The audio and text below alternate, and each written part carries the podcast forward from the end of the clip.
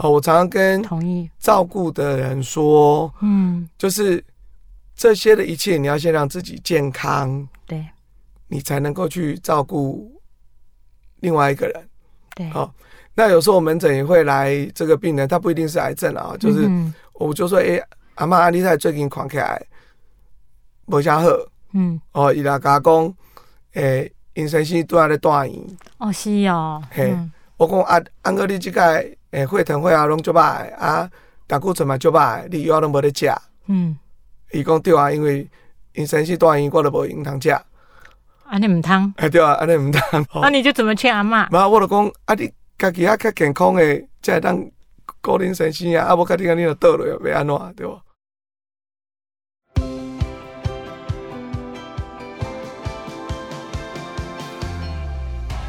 您好，欢迎收听《癌症问康健》。我们邀请权威专家解读癌症精准医疗新知，也分享病友和照顾者在治疗旅程中爱与勇气的故事。各位朋友好，欢迎收听《癌症问康健》，康健为你找专家，我是张晓慧。今天要跟各位分享的主题，我想我们的听众或者是读者朋友一定非常有感的，是我们到了中年世代的时候，有一个很重要的生命功课。万一父母得了癌症，我要怎么样的照顾跟陪伴？我们邀请到的是台湾的高龄医学的权威，也是台大医院老年医学部的主任詹鼎正詹医师。那我请詹医师先跟大家打个招呼。啊，主持人好，那各位听众朋友，大家好，我是台大院老年学部的詹鼎正医师。对，詹医师他的专门就是陪伴老人家，照顾老人家，医治很多共病或者比较病况比较复杂的老人家，然后帮他们梳理他们在医疗上的需求哦。那我先回到我为什么要做这个题目，是因为我最近读了一本《纽约时报》跟《华尔街日报》。甚至像那奥巴马总统哦，他推荐的书叫做《没有妈妈的超市》。这位作者蜜雪儿桑娜，她是一个韩美混血儿，她在美国长大。在二十五岁的时候，妈妈就因为她妈妈其实是非常强悍，然后非常能干的移民到美国的韩国妈妈哈。那可是妈妈因为后来胃痛确诊了胰脏癌，然后。诶，米歇尔就说他的人生从此四分五裂。那在美国就会觉得说，癌症是一个可对抗、可去治愈，然后可以打败他的疾病哦。可是他这本书《没有妈妈的超市》就讲到说，事实上妈妈在这中间的治疗不断不断的非常的辛苦，然后整个人生开始崩崩坏哦。可是他一直想念妈妈的菜，就他回去照顾妈妈的时候。他从这中间得到了一些心得。回到我们今天的主题，就是其实我们人到中年了，我跟詹医师都是中年儿女哦。是，我们其实都在用很大的力气在哎帮家里赚钱、拼搏事业、养家。可是突然得知父母罹癌哦，我们怎么样去陪伴跟照顾？我相信是现在我们的读者很重要的一个课题哦。那我先回到我们台湾的癌症登记报告，就是台湾的罹癌年龄平均是六十四岁，而且随着年纪发生率越来越高。詹医师，我们应该说，在你的老年医学科，老人家得癌症这件事不稀奇哈？呃，应该这样说了哈。嗯，呃，你刚才说那个平均六十嘛，对。然后反另外一个反过来讲，嗯，一百个得癌症的，嗯，哦，差不多一半是六十五岁以上。哦，所以现在如果一百个癌症病人站到我们面前来，其实两个就有一个是长辈，因为你平均六十嘛。对，哎，对吼，对吧？哦，所以其实我们常常讲说，你真的如果活到呃够年纪以上，哦，呃，会得到癌症的机会真的很高。嗯，那当然，癌症有好有坏啊，就有一些是很容易处理的，哈，就比如说甲状腺。啊，或乳癌啊，嗯、或摄护腺癌，这种是相对比较好的。嗯、那您刚才讲的这个呃胰脏癌，哦，这个就是我们大家觉得非常非常棘手的癌症啊。嗯嗯、那所以呃，得到哪一种呃，这个就差很多哈。然后处理的方式也会都不太一样，这样子哈。但是我们现在回来，就是特别针对年长一点的长辈哦。我自己觉得，我们华人会有一个习惯哦，那也是我看到一部电影，还有我自己父亲当初得社护腺癌的时候，我觉得我们做子女的第一个为难就是，当我最亲爱的长辈得癌症的时候，我要怎么样告诉他？因为我看到有一部电影，美国也有一部电影还蛮有趣的，它叫做《别告诉他》，就是女主角的奶奶她得了癌症哦。全家都不敢告诉他，但是全家因为华人社会很紧密，所以全家，都知道，全家都知道了，所以从全世界各个国家都回到美国去，要帮老奶奶办一场假婚礼，然后假借这个跟老奶奶说再见。所以我先请教詹医师的就是，如果今天真的。嗯，像我父亲那时候得癌症的时候，我跟我姐姐先哭，哭了好几天之后都不知道要怎么告诉我爸爸。所以您有比较好的技巧吗？呃，技巧上来说，每个人都因人而异了哈。可是我还是要讲说，其实，嗯，呃，目前的情况是常常是病人先知道，不是家人先知道。哦，你在临床上现在是老人家先知道？对，为什么呢？因为嗯，很多的时候，嗯，大部分是病人自己来看病。哦，你要那一种，呃，这个家人陪来看病的，通常要八九十岁以后。嗯哼。哦，所以呢，可是，一样，我们刚才讲平均年纪是六十几嘛。对。所以你如果是那种六十几、七十或者八十以前的，嗯，大部分是自己走来的。对对对，哦，这个是在你们门诊的日常。对，我们看到了日常，我我。前阵子也有病人是这样啊，就是，诶、欸，来看病就是啊，就照了什么，就会发现说，咦，怎么有一颗什么这样？嗯，然后我就呃，阿姨，我现在看到了一颗东西啊，他旁边家都没有家人啊，他自己来。对啊，那我就讲说，诶、欸，阿姨，这一颗长在哪、啊？长在哪？哎，长在肺这样啊。哇，那我就讲说，那嗯。有两个方法，一个是我让你去看胸腔科的学长，嗯，哦，那不然就是我直接收你住院，嗯、我们住院在会诊，哎，对，这样子，嗯，那看你要怎样。阿姨没有问你说阿喜肺癌要，我说不敢说，这就不好说啦，就是、哦。欸、因为还没确定，对对对，因为所有的东西你一定要先做才知道嘛，对，对不对？好，对。对，那所以那这时候他才要赶快打就是女儿，所以我到底要直接去看门诊还是要这样？所以我们现在比较常碰到的反而是自己来的啊。嗯，那真的年纪很大的，就是才会碰到说是家人带来的。那如果家人带来，大部分也是同时，嗯哼，比较不会像以前是那种的哦。好，就时代在变。医生会说，哎，病人先出去，然后家属你你先进来。没有，而且我们也喜欢是同时。呃，就比如说另外一个病人也是，嗯，呃，蛮熟的，哦，因为女儿我本来就认识，嗯，那也是同样发现类似的情况，那就看到一个不知道什么的影像，不知道去做了什么，嗯哼，那做完了以后，我就说，呃，阿妈跟那个你们一起看吧，这里长了一个东西。所以现在没有说瞒着病人，然后家属先知道这件事，在你们我，我自己的习惯就不会，我就会直接一起跟你们讲。那当然，如果说到了这个家人，如果是年纪很大，嗯，嗯哼，有时候他会听不太懂我在讲。对，又或者说他现在来看病，可能是哎、欸、旁边陪的是外籍看护之类的。那如果听不太懂的时候，哎、欸，你可能就变成说你要赶快请外劳，嗯，打个电话给那个老板。对对，老板，他、嗯、就跟老板说，哎、欸，这个这位老板哦，那个比如说我我。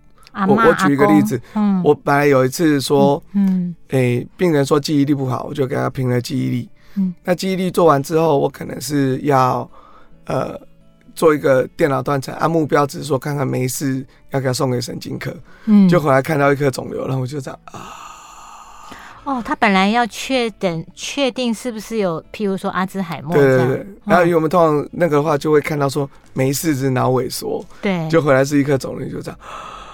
哦，对不对？好，对、嗯，但是呢，就刚刚跟老板说啊，诸、嗯、如此类这样子。所以那时候病人可能只大概知道，哎，怪怪的。然后下一次就是他的儿子或女儿来这样。对，那或者是直接，如果说，哎、欸，如果一起的这样最好。那、啊、如果没有一起的，是外劳的，你就要赶快跟老板说嘛，哈。嗯。因为你怕交代，因为病人记忆力已经不太好了。嗯。你总不能就直接交代他说，哎、欸，那个等下就不见了，那就恐怖哈。嗯。那所以，呃，其实会反而是，嗯，医生要有点警觉，你不能把这个东西绕高啊。嗯，对。好、哦，那当然很少数的情况就会有您说的这一种，就是说如果真的呃发现了什么，那有时候家家属就会给你塞把位，嗯嗯，哎，对吧？哈，公，嗯嗯，不要对不对？好，嗯嗯，那大致上我们就会知道说，可能要讲温和一点，就是说啊，这个阿嬷，我们现在可能发现了什么？对，然后要进一步的检查，嗯嗯，好，那下一步我们再看怎么办呢？就跟着走。可是呢，嗯，以现在的医学，就你很难去避到说完全不知道。我常讲个笑话是这样讲的，就是，譬如说就在病房嘛，哈，我们在讲说啊，这个阿阿妈，我就那个在帮你有确切的时候再跟你讲，哈，哦，好，就再隔了两个小时，因为我们就照会了嘛，哈，嗯哼，就有个那个医师进来说，哎，阿妈你好。我是肿瘤科医生，那就先排啦。对，可是他也不能不说我是肿瘤科医生啊。对，对不对？对，我可以说神经内科医生，我是呃肠胃科医师，不能不说我是肿瘤科医师。对，对不对？嗯、所以我就说，以现在的这种环境，你真的很难不告知。是，那与其这样，大家就是光明正大，然后一切摆在阳光下。嗯嗯，好，那我一直常讲的就是，嗯，家人跟病人，嗯，一起面对。嗯、第二个，我也常讲的一件事情就是，现在大部分的癌症其实就是一个相对比较难治疗的慢性病。对，啊，你把这个概念放在脑子里，你就不会那么惊吓。对，好，那就这就是大家好好把这个慢性病一起治疗，这样子。嗯，那在。这个我就要延续出来，就是说，因为我们是癌症问康健，我们也碰到很多很多的病友，他一听就是晴天霹雳，甚至我们上礼拜采访一位人类学家，他说那个医生就是自顾自的讲说，你这个肿瘤很大，去年没有看到，怎么一下长这么大？他一听就吓到了，就是当天他在医生面前就昏倒了，因为什么都不知道，然后突然被告知。那老人家在听到这些。谁拍咪呀？或者有好像有一颗肿瘤，他们的情绪反应或者是那个冲击会不一样吗？哎、欸，这个也是非常见仁见智啊，但是就会变成医生要察言观色了。你怎么察言观色？啊，你就看他的反应啊。他如果看起来 OK OK，你就讲深入一点；你如果看起来就是像你讲的，嗯、你就说嗯，我们现在看到一个东西怪怪的，或者我看到一个什么嗯。嗯没有很小颗，你就你就一面讲就，因为你刚刚看到这个东西，讲话一定要变慢。就是我我平常讲话很快，嗯，对不对？嗯，你要开始看到这种恐怖的事情，你就就一定要变慢，嗯，那你才有机会察言观色啊。你如果觉得嗯他已经快不行了，你就说嗯，那我们接下来再帮你看怎么安排，就是你不能当场让他那边。对不对？对，不行对对对啊。那老人家的反应会会不会因为年龄而不一样呢？我我，我比较少碰到因为年龄，但是会跟很多的个性有关。你说，就是有一些人就是非常那种钉金的人，对，他就会担心很多。嗯，哎、啊，有一些人就是。哦，哦，就肿瘤嘛，嗯，你你知道，嗯，就这这个真的是，这所以是个性，对，还有就是面对这种重大事情，每一个人的反应处理机制不一样，对，哦，有的可能是延迟发作，或者走出诊间可能才觉得代志大条啊，对啊，有些人真的其实走出去也没有觉得这样，因为甚至有一些人，嗯，他会觉得说，嗯，呃。当然，如果到了那种九十几、一百的，有时候想法又不太一样。是，哦，他可能觉得说啊，已经我拢九十岁啊，哎，我拢九十几啊，啊，啊都安尼嘛，不要紧。哦，这种的会有。因为我、嗯、我们常常会把把老人当做一一群人，可是他其实是很多群人。说得好，哦，嗯，就是六十五到七十五，七十五到八十五，八十五到九十五，九十五以上，他可能是不太同一群人。对，嘿，那这一群人其实大家想法会不一样。那所以这也是为什么老人科的医师，我们就看看看看看，我就说这个真的会碰到不同的病人，我们自己要学习。我觉得这种东西，哎，闽南语常讲“击鼓为攻，身心言助然好”，我同意。嗯，好。那如果病人跟你之间可以有一个很好的沟通，然后，嗯，重点是我们可以把这件事情，呃，找到一个很好的团队，因为一旦找到，不可能是我们自己看啊，老人科对不做这个癌症治疗，嗯，所以我们要看怎样转到一个不错的团队啊。那或者说，如果来住院，那我们在住院的过程中，怎么样让你呃做一个很好的媒合？那这个应该就是我们很重要的一个课题。张医师讲的太太好了，就是我们真的不要把老人家当成同一群人，长一一模一样，然后不听话或什么。有时候大部分其实长者，我觉得啦，我自己觉得长者比我们有智慧多了。是，是好，那我们休息一下，等一下再来回到我们如果中年儿女碰到父母得癌症的时候，我们如何照顾跟如何相处。好，我们休息一下，等一下回来。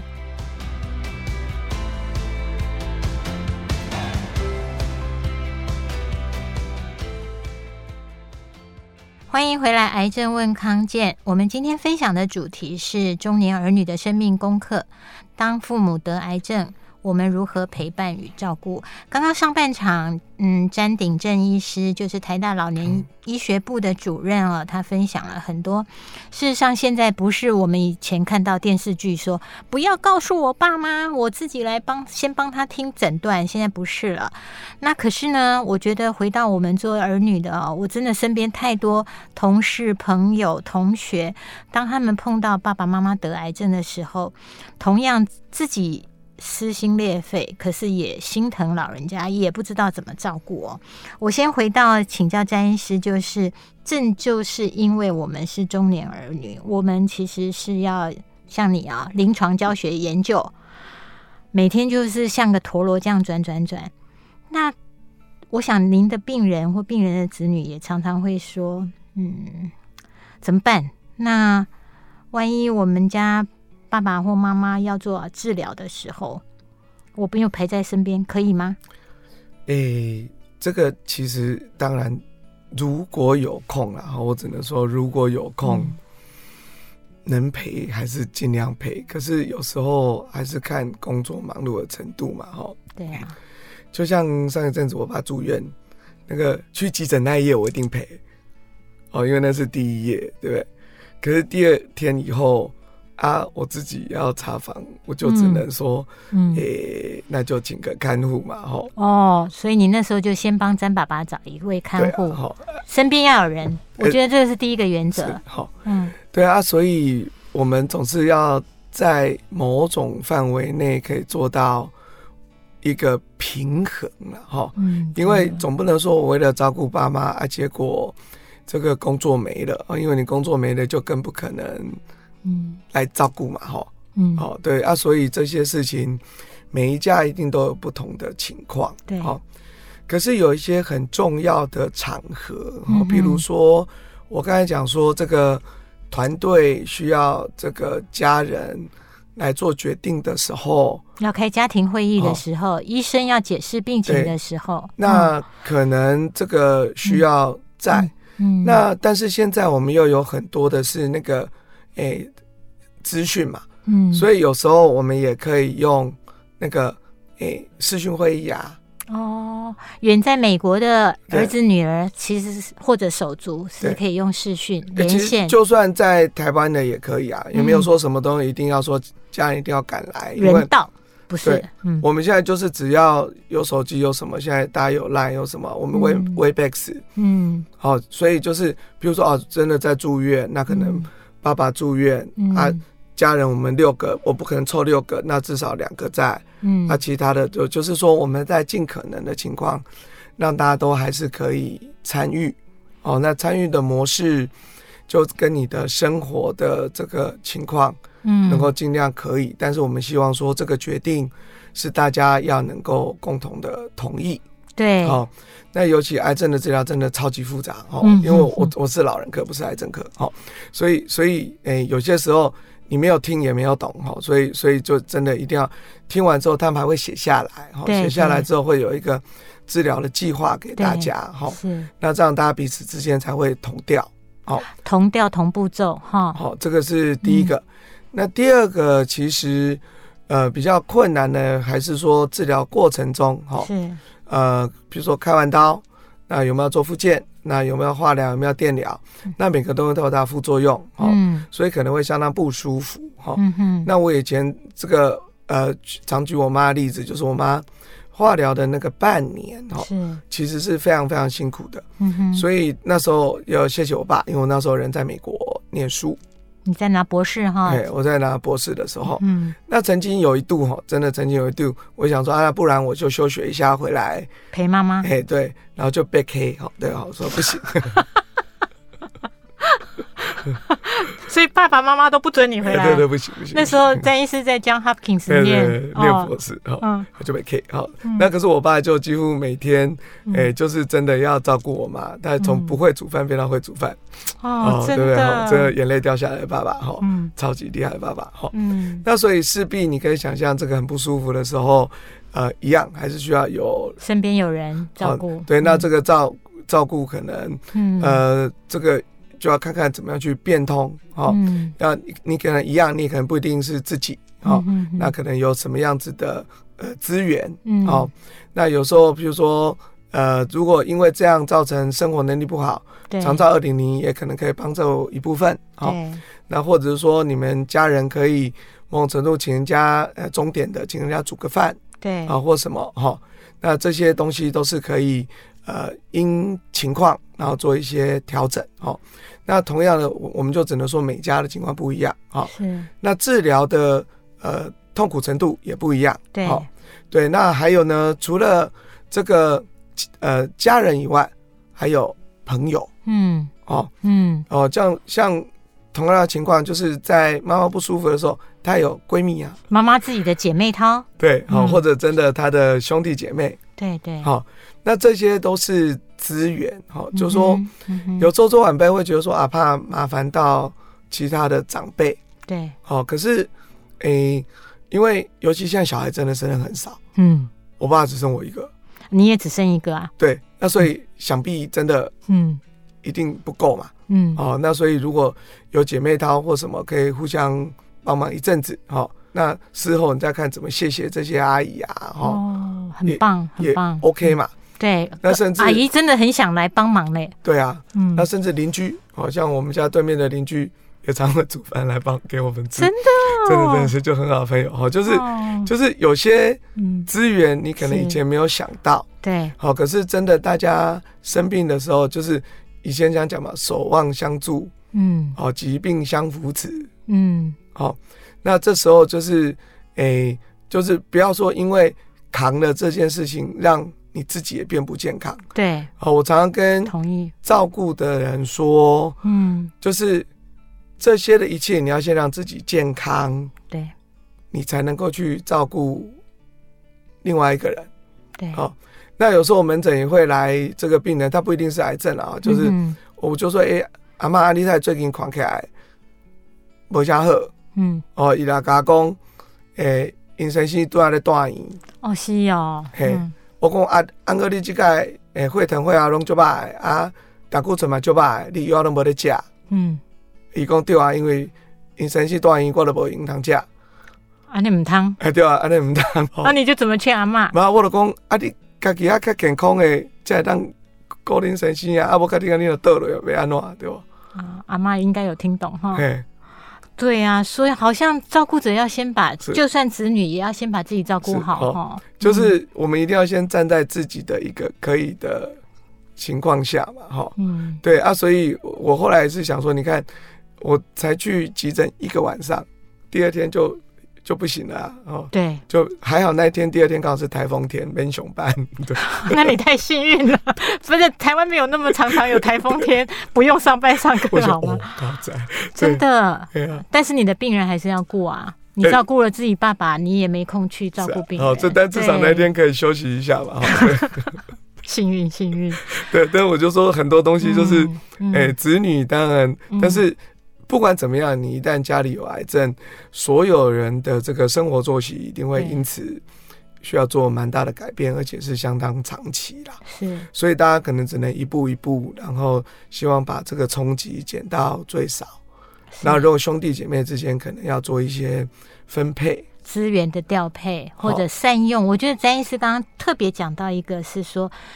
哎，亲家狗在，朋友不会在。其实现在，因为我们大家台台湾的人口或高龄化，事实上能找的资源，要么就花钱嘛，要么就找朋友，要么就是反正善用这些资源，来让生病的长辈，不管是爸爸妈妈、阿公阿妈，都可以得到比较好的照顾，自己不要垮掉。这件事好重要。那我最后要问一个，就是我想问两个问题啊。哈，第一个，我还是觉得说。不管是长辈或者是癌症病人，其实都会有情绪起伏的时候，然后无助的时候，你有什么好建议吗？就阿弥陀佛，不能每一个人都像你一样说，哎、欸，你可以讲个笑话，耍个宝就好啦。好，我我们先讲一件事情了哈，这个跟照顾失智症患者是很像的。嗯、怎么说？就是我常跟失智症的家人讲一件事情是，对。你要记住一件事情，就是说，他现在做什么事情哈，嗯，他真的不是故意的，他是生病了。啊，听起来就心就酸酸了。嗯，他不是故意的。嗯、哦，真的。那我我们知道他讲什么话你会不高兴。嗯，我们也知道。对呀、啊。那我也常讲，山不转路转，路不转人要自己转。嗯。可是因为病人生病的时候，他就没有办法转。是。所以要转的只有家人要自己转。好，啊这样去调整一下哈。哎呀，这个真的没有很好的办法，因为嗯，你越纠正他，最多的就是只有两边去吵架而已。情绪或者双方越紧绷，关系越紧绷。那原则上就是听听听。嗯、我常常跟失智病人讲叫说啊，他说什么就哦，啊是。啊，过三秒钟就结束了，这样也是，嗯，好、哦，那可是你当然会觉得，嗯，怎么会这样？怎么会这样？怎么对？当下可能会、哦、还是会有一些冲突啊。对啊，嗯、哦啊，可是真的，那一阵子就过去了。那尤其是癌症，它就是痛苦的时候，它会不舒服嘛。好像像诶。欸大家都说，就是尤其像比如说，嗯，你化疗一直吐或干嘛的时候，嗯、那个脾气就真的很不好嘛。嗯，对呀、啊。哦，那可是事后其实，诶、欸，他也会道歉呐。哈，他真的不是说故意的。哦，我们就只能说，真的不是故意的。哦，那那毕竟也是你的爸妈嘛。哦、嗯，对啊，那我们就尽量尽量互相了。哦，好。我觉得那真的要站在这样的立场想，你才不会觉得自己好委屈啊！嗯、我都这么辛苦了，你还不懂啊？你也不接受。好，那我要最后问一个实用题，我也回来举我们家的例子哦，就是我妈妈看电视啊，或者是说他们在看到的时候，都会想啊，这个东西好像对我的病有帮助，好、哦，那他们就会。也是一样，会有人给给报说：“哎，你要吃这个得癌症啊！你要吃这个，吃这个，吃这个。”他会心动。可是你明明知道，或者你觉得可能没效，怎么办？诶，医生比较简单啊。我们通常都会说：“哦，那你有没有做那个临床试验？你吃的东西有没有经过临床试验？安不安全？而且这个临床试验一定是要做在。”人身上不能做在动物身上，对，动物实验证明。哦，嗯，为什么呢？这个就是药物跟食品最大的差别。目前我们跟全世界都一样，你如果是所谓的机能式食品或健康食品，对，你只要在细胞或者是动物，嗯，哦，证明对什么有相对的改善，嗯。啊。然后呃相对的安全，其实就可以上市。那是食品嘛？嘿，食品好。嗯、那但是呢，所有的食品这很重要哈，就是理论上，嗯，不应该宣称疗效。嗯，好，所以意思也就是说，理论上不应该有一个什么什么东西，有人跟你说你吃了对癌症会变好，这样子哈，也就是说。如果它是食品等级的东西，好，理论上不应该有任何的说明，会宣称对癌症有治疗的效果或有什么改善，哦，因为嗯，这个怎么听都不符合目前的法规。好，我们听懂了，但是怎么样劝老人家呢？是，那所以呢，嗯、我们就只能说，嗯，如果治病，嗯，哦，我常常跟病人讲，就是如果治病要吃药，好，好，或者是说我们的药是广泛，然后打针也算药嘛，哦，标靶也算药，就是治病要吃药了，哈，嗯，但是。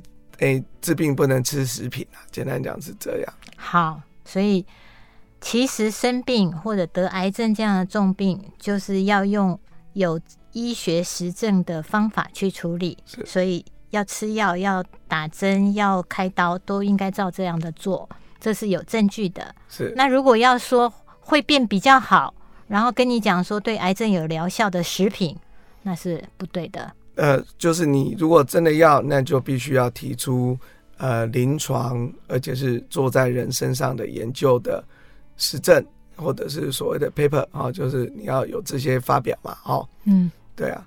那因为当然有一些这个食品，他们有愿意去做研究，我们也很高兴嘛。对呀、啊，哦，对，但是就一定要有实证嘛。那常常很多人喜欢做一个东西叫做见证，嗯。哦，见证就是说谁谁谁吃了也很好，嗯，哦，所以这个东西很有效，哦，对啊。那我们常常会讲的就是啊，没有效的就不会出来。好哦，好哦，这个是反正。嗯，所以临床上为什么我们从来不会把见证当做一个证据？是是哦，因为这是某种程度是一个偏差的。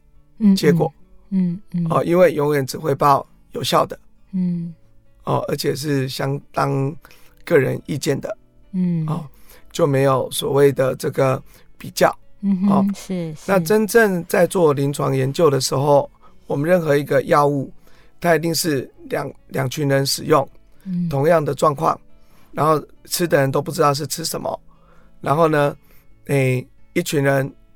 吃到药，一群人吃到不是真的药，安慰剂。好，嗯、然后结果呢？诶、欸，开棺论定的时候才发现说，诶、欸，结果吃到药的比较有效，才可以用在你们临床上去治疗病人。所以这是一个很严谨的方式了，哈。嗯哼。所以这个就真的还是要跟大家讲说，呃，尽量不要道听途说，然后不能说，诶、欸，谁觉得吃了有效，我们就一定要吃这样子。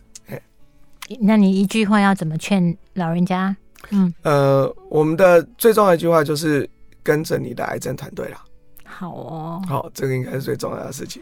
那詹医师，如果我们有问题，病人如果问说啊，我也在找扯力参雄不？诶，我们老人科可以参雄的是大方向。大方向。好，我我因为很多病人来找我们说，哎，阿希了，诶。什么医师开的药怎么办？我说 A R E，这个我们就不行。哦。哦，但是你如果要告诉我说，我现在这个，嗯哼，嗯我刚才讲了，比如说治疗的目标，哦，我到底是要做比较积极去冲的，对，还是我要觉得我应该是比较相对缓和的，对，哦，这种大方向，老人科可以跟你讨论，哦，因为看你的这个目前什么癌跟你的、嗯。这个起诉或什么，嗯嗯、还有你的生生活的健康程度，对，好、哦，这个我们可以给一些些意见，哦，但是你说用很细的说用什么来治疗，这个我们我们因为不做癌症的治疗，就不要给这样，哦不会给这样的建议。对，我们就没有办法哈、哦。这个但如果说真的，我呃，譬如说我们的长辈说，哎、欸，我已经买好了那个要去看极光，三个月以后我要去看极光，结果我现在诊断出癌症，所以您还是会跟他说，哎、欸，那就看现在的治疗有没有办法帮你完成这个人生心愿吗？哎、欸，一样还是看哪哪一种情况，癌症，因为他假设如果是那个零期或什么，嗯、对不对？你搞不好开刀看完就出去啦，真的，对不对？嗯，那就赶快开，开完就三个月内开完就赶快去啊，对不对？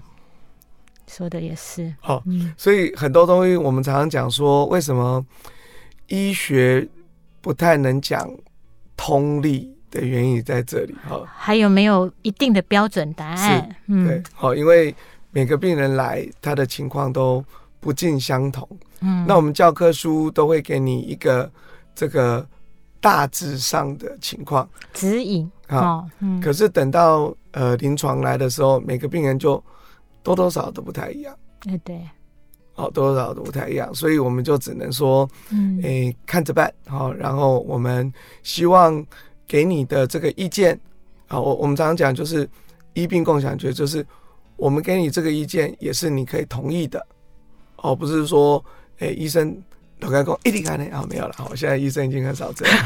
是是，对对，我觉得今天詹医师给我特别感受就是，真的老年医学科的医生这样的灵活跟弹性，还有因为病人的状况，然后给他的解答跟解说，我觉得是很不一样的。